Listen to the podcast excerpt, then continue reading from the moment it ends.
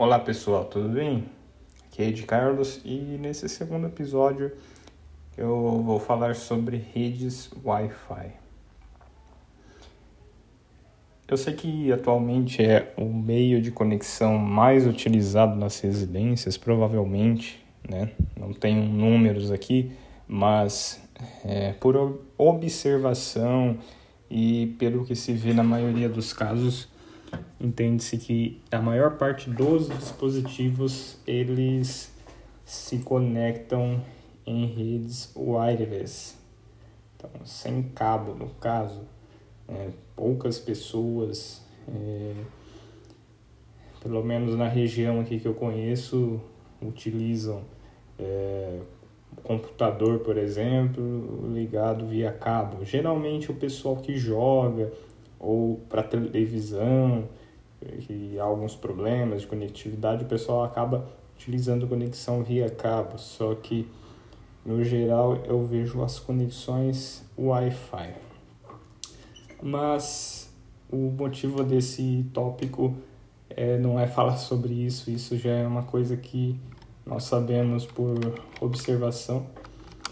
E a questão é explicar um pouco por que, mesmo sendo a rede mais utilizada, ela não é a rede ideal, não é o meio de conexão ideal para você que busca algo mais estável ou altas velocidades. Eu não vou reforçar tanto a parte de alta velocidade, de, de largura de banda, porque é, existem as tecnologias novas aí que permitem velocidades absurdas, mas a questão é mais da sistemática em como funciona a rede em si. Né? Então, o que acontece? Hoje nós temos é, os protocolos, Wi-Fi no caso. Quando eu falo de conexão wireless, ela não precisa ser necessariamente Wi-Fi. Né? Então, Wi-Fi na verdade nada mais é que um, um consórcio, né? Ele segue, ele segue os parâmetros de protocolo. No caso, se eu não estiver enganado, é o protocolo 802.11. Então, é, não só não só ele, mas o Wi-Fi ele tem seus padrões, não é qualquer dispositivo sem fio que eu, que eu diga que ele é wireless e ele seja necessariamente Wi-Fi. Você tem conexões wireless como Bluetooth, por exemplo. Ele é wireless, mas não é Wi-Fi. Ele está dentro dos padrões do, do Bluetooth, que foi feito também por um consórcio é, que tem a marca Bluetooth registrada e tudo mais. Né? Como torna-se algo muito utilizado, muito popularizado, a gente até acaba às vezes nem sabendo que são protocolos, que existem é, alianças, existem grupos por trás desses, é, desses padrões né? Então, são coisas interessantes a se saber, porque você pode descobrir alguns problemas e resolver outros entendendo essa diferença, né? Mas a grande questão aqui, focando mais no Wi-Fi em si, hoje nós temos algumas variantes, né, que já se popularizaram. Nós Antigamente você via falar em, é, somente em BGN, né, que são, são ali as, as versões do protocolo Wi-Fi, né, e, e eles estão ligados a, ao Wi-Fi é, 2, ao Wi-Fi 2.4, né, ao Wi-Fi 4.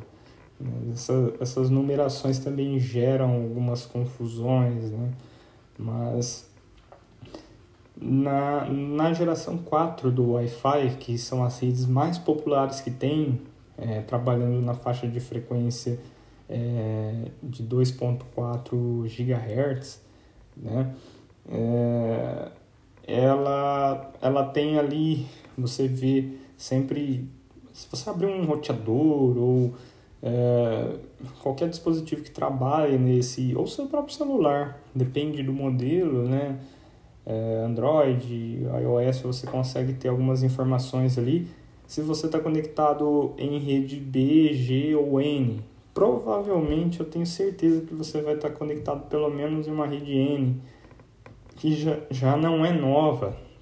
Então, ela permite uma cada uma delas tem uma limitação de largura de banda antigamente antigamente que eu falo assim há mais de 10 anos por aí você ainda via redes G né e hoje já só se for algum dispositivo talvez IoT alguma coisa muito específica né não sei nem dar exemplo mas nós temos essa quarta geração do Wi-Fi que, como eu já disse, é 2.4 e geralmente trabalha ali na, na faixa E. Mas quais são os problemas desse Wi-Fi? Ah, é sem fio, é fácil? A grande questão é, quando você trabalha nessa faixa de frequência 2.4, você normalmente acredita que tem 11 canais ou 13 dependendo. Os canais nada mais são do que as variações dentro do espectro, porque a, o, o 2.4 nada mais é que um resumo, mas na verdade essa faixa ela vai ali dos 2.4 GHz até 2.48, é mais ou menos isso daí. Então ela tem, é, ela tem essa variação e, dos hertz é, dentro ali da faixa de frequência. Então é ali que você considera canais. Não deixa de ser igual às TVs antigas, por exemplo, quando você fala, ah, a Globo é no canal 3, SBT no canal 7. Cada região tinha sua diferença, mas por trás daquele botão que você apertava, do número que você selecionava no controle, o equipamento estava ajustando uma faixa de frequência, assim como um rádio FM, você ajusta manualmente, pelo menos os mais antigos ali, você tem essa visão. A única diferença é que numa TV você não tinha essa visão, né? Esse botão para você fazer um ajuste fino ali. Acredito que as TVs mais antigas elas eram assim. Só que não vamos se estender muito nisso. É, voltando na, na frequência, eu só queria deixar claro que é tudo frequência, que a, a, a lógica é a mesma, né? Você está trabalhando com faixas diferentes de frequência, mas na verdade, desde o rádio, a TV ou a internet, você está trabalhando com é, espectros ali de frequência, licenciados ou não. Né? Então, voltando à questão do 2.4. O Wi-Fi, ele, como qualquer protocolo ele segue algumas diretrizes. Isso define, por exemplo, a faixa de frequência ou os canais, no caso, como é popularmente visto, que você pode trabalhar. Eu não posso simplesmente falar assim, ah, vou desenvolver um produto Wi-Fi e utilizar qualquer faixa de frequência. É, eu tenho que obrigatoriamente seguir o que o protocolo manda. Né? Então, isso eu vou encontrar em documentações do protocolo, né? em RFCs, enfim, é, existe toda uma infinidade de, de quem tem essa, esse interesse de desenvolver, ou indústrias provavelmente, né? Eu acredito, eu não conheço ninguém que tenha desenvolvido um equipamento, vou desenvolver um rádio Wi-Fi no máximo você compra pronto um chip, né? Mas existem esses requisitos e também existem restrições, porque se você consultar a Anatel, por exemplo, os órgãos de regulação é, de, de redes, eles definem os limites, as redes que podem ser publicamente utilizadas porque senão você pode acabar interferindo em serviços em, em serviços essenciais, né? serviços militares, serviços da polícia, eles trabalham com frequências ali que só eles podem utilizar. Não só eles, mas existem isso, existem frequências licenciadas que somente através de processos licitatórios, processos de leilão, você consegue a concessão ou o direito de utilizar aquela frequência. Então não é algo assim, ah, sai colocando um rádio, qualquer frequência e pronto, né? Isso pode ter consequências legais bem graves, caso não seja respeitado, né? Então, o Wi-Fi ele tem ali sua seu espectro de frequências. Porém, a grande questão é, na prática, existem três canais. ah, mas eu vi que lá tem 11, tem 13 no meu equipamento. Na prática são três. O que acontece? Esses três canais, eles não, eles não interferem no outro.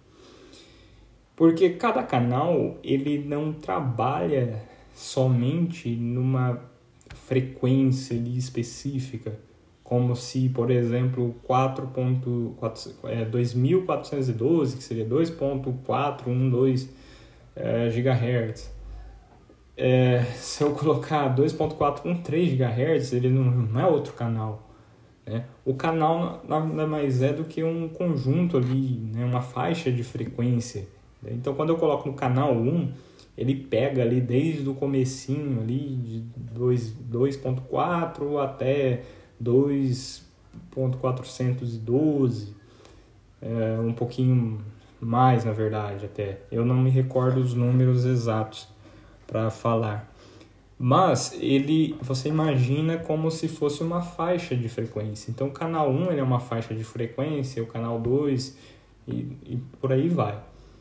Só que essa faixa de frequência ela não é totalmente é, independente entre todos os canais. Na prática, somente o canal 1, 6 e 11 dos equipamentos, eles não têm interferência entre si.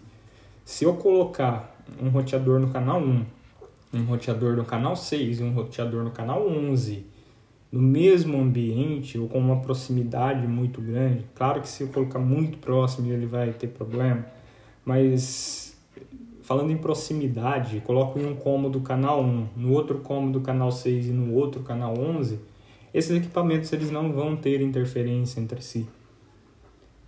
Porém, quando eu coloco no canal 3, por exemplo, ele vai interferir um pouquinho no 1, vai interferir um pouquinho no 6. Porque eles são canais intermediários. Eles obrigatoriamente pegam um, eles, eles acabam atingindo uma parte dos canais principais.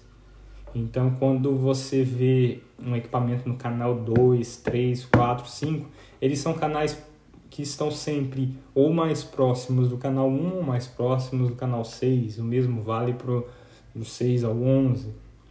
Então, você acaba gerando alguns problemas.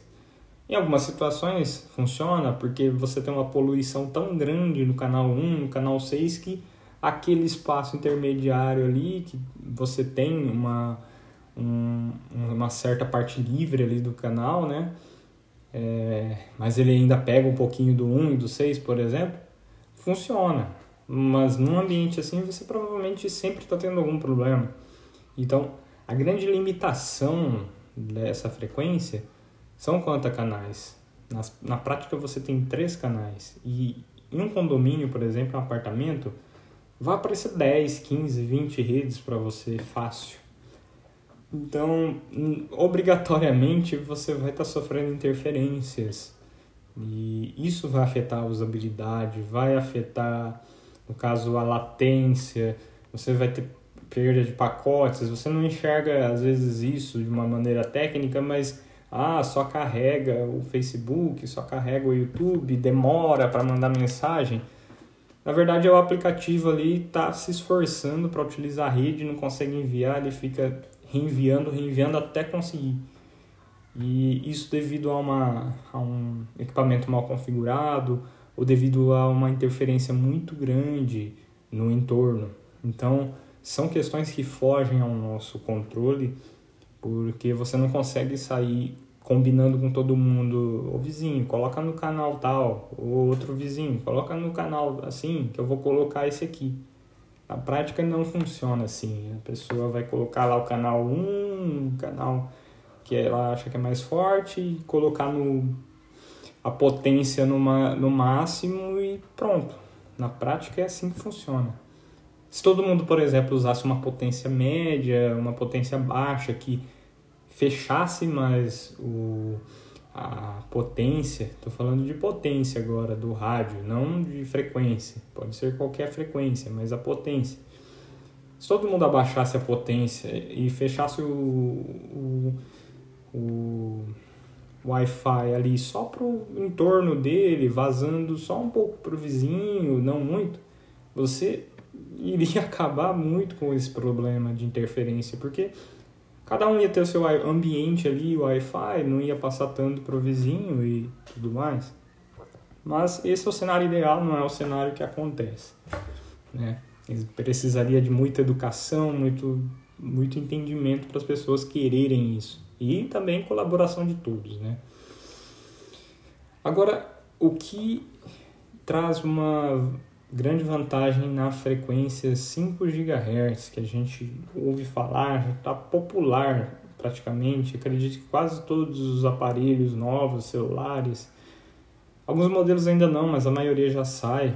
O, os equipamentos da Apple, o iPhone, ele desde 2013 ou 2014, eles já saem de fábrica com compatibilidade a, a frequência de 5 GHz. Basicamente, ela, ela trabalha, assim como o 2.4 é uma faixa de frequência, né, que você pode estar tá trabalhando ali, assim como o 2.4. Só que a grande vantagem é que você tem é, cerca de 23 canais que não se sobrepõem. Então a diferença é muito grande. Né? Você, quando eu falei para você que você com 20, 20 equipamentos aparecendo, vamos dizer que você escaneia ali o, o seu Wi-Fi e aparecem 20 equipamentos. Tem a condição de cada um estar em um canal que não interfere entre si e é, funciona normalmente. Então, a grande vantagem dela é essa. Só que a frequência é mais alta e a propagação dela também é menor. Isso eu não vou entrar muito nessa questão da física, eu vou deixar para você pesquisar melhor sobre isso. Mas quanto maior a frequência, você tem uma você tem uma diferença ali na, no tamanho da onda e tudo mais, e ela não se propaga tanto quanto frequências mais baixas, né? Então, você tem essa vantagem do 5 GHz. Geralmente ele não propaga muito além da sua residência. Então, por natureza, você já elimina a questão de é, ficar enviando sinal para sua vizinhança inteira, para todo mundo ali, é, para o bairro inteiro. E, então ele já automaticamente a tecnologia já, já tem um limite, né? E ela permite, claro, é, velocidades bem maiores, né? Você consegue passar aí na casa dos gigabits, né? De, de dados. Eu, eu não, não me recordo ao certo, mas é, do ponto de vista técnico, eu não estou falando prático, não estou falando que você vai fazer um teste e vai conseguir. Do ponto de vista técnico, o, o protocolo AC que está dentro aí do padrão 802.11ac, que é o 5. Ponto, que já trabalha ali em 5.4 GHz, 5.4 não, desculpa, 5 GHz, é, você tem capacidades aí de 400 a, a 6 GB, a 6 gigas aí de, gigabits, tá? De, de capacidade de transferência. Então é é, é um absurdo, né? Se a gente for, for pensar, né? Então, isso aí você começa a ter já outras limitações de processador, do equipamento que vai rodar isso, de rede que você tem disponível, né? Enfim, são questões que vão abrindo vários parênteses, várias questões correlatas, mas só é, limitando a explicação ao 5 GHz, é isso. Então, ele te proporciona é, maior velocidade, ele não se propaga tanto para a vizinhança, ele não passa obstáculos com tanta facilidade quanto a frequência de 2.4 GHz. E então você acaba tendo uma qualidade maior. Só que como eu falei, isso pode ser um problema. Se a sua casa for grande, é, você vai estar às vezes com o sinal 2.4 GHz 100% e o 5 GHz quase sumindo na mesma distância né? se for muito longe. Então ele tem essa limitação, né? Mas você tem a questão da qualidade de, de conexão, questão de mais canais disponíveis, né? Mais é, menos chances no caso de você ter interferência. Então é, essa essa seria a grande questão. Agora, assim, ah, o que, que é melhor? O que, que é melhor no meu caso? Depende. Se você não se importa com passar 100, 200, 300 megas no seu celular, no seu computador, é, tem uma conexão 2.4 boa, pega, sei lá, três cômodos do ponto de acesso, beleza, tá ótimo. Se o 5 GHz atende você bem, é, atende uh, na distância que você precisa, perfeito. Se nenhum dos dois funciona bem, é, uh, você acha que ah, a distância que eu uso é, não pega bem, não funciona, eu gosto de jogar, passa um cabo. Se você precisa de conexão 100% estável. Estou falando 100%, mas aí você tem outros fatores, pode ter o provedor. Mas se você quer garantia, cabo. Cabo sempre vai ser o meio ali mais isolado, ele não vai sofrer interferência externa, é, não tem chance de alguém subir uma rede com o mesmo nome da sua e derrubar sua conexão. É, você limita vários fatores ali de interferência, de problemas meio físico. Então, é sempre interessante que se você tem faz streaming, se você joga, você faz é, atividades que exigem é, uma latência muito baixa, exigem uma, uma ali um que não tenha perca nenhuma de pacotes, que você tenha a conexão de mais qualidade possível, passa a cabo. É, quando o técnico da sua internet fala isso, não é mentira. É, pode ser que em alguns casos a pessoa exagera, não vou generalizar. Sim, mas a conexão via cabo sempre vai ser melhor. É, Wi-Fi, de qualquer forma, você está sujeito ali fechou uma porta que estava aberta, às vezes vai ficar ruim a conexão. É, são muitas variáveis, você se expõe a várias, vários fatores que podem influenciar a sua conexão. Então a, a dica que fica aí é, é fazendo um, um apanhado de tudo que eu falei. Você não tem problema, sua internet é a mesma no 2.4, no 5, no cabo. A diferença são as limitações do 2.4. O 2.4 alcança mais, porém sofre, alcança maior distância, porém sofre mais interferência, mais pessoas utilizam. É, 5 GHz passa maior banda, você tem maior capacidade, né, ali de largura de banda, é, porém não alcança uma distância tão grande, tem mais canais, sofre menos interferência. E você em terceiro tem o cabo. Aí você vai ter a limitação de, ah, meu celular não tem cabo. Então, ah, existem adaptadores, tá? É, eu já testei em, em celulares Android. Às vezes você coloca ali um adaptador. Por exemplo, o Samsung, alguns modelos vinham com um adaptador USB. Você conseguia conectar um, um adaptador de cabo de rede e ligar via cabo. Né? Então tem a possibilidade, não quer dizer que é o meio mais fácil, mas você tem essas opções à sua disposição. Então, Qual que é a melhor? A melhor depende do contexto que você vai utilizar. Mas lembre-se sempre dessas limitações para no eventual problema você não achar que estão tentando te enganar, que é o provedor, né? Porque problemas existem de todos os lados e principalmente em redes Wi-Fi é o maior problema. Eu posso falar com propriedade porque eu vi isso acontecer, trabalhei nesse meio e redes Wi-Fi são, são, mais, são mais propensas a dar problema. É, eu pensei em falar sobre repetidores de sinal, mas eu acho que isso vai ficar para um próximo tópico. Eu já estou aproximando aqui da, dos 25, já passei dos 25 minutos, então eu vou deixar isso para um próximo tópico. Eu vou estar falando sobre repetidores de sinal, por que, que existe uma promessa mentirosa em cima deles e tem casos que funcionam, tem casos que não. Então, esse assunto fica para uma próxima, tudo bem? Muito obrigado e espero que você esteja gostando do conteúdo.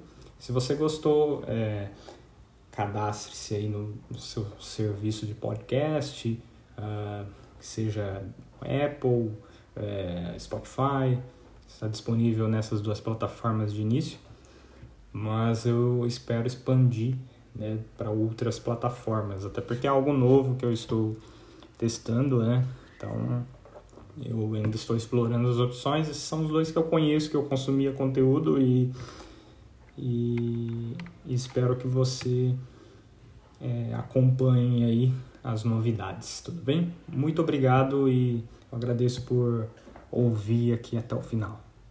Tchau, tchau.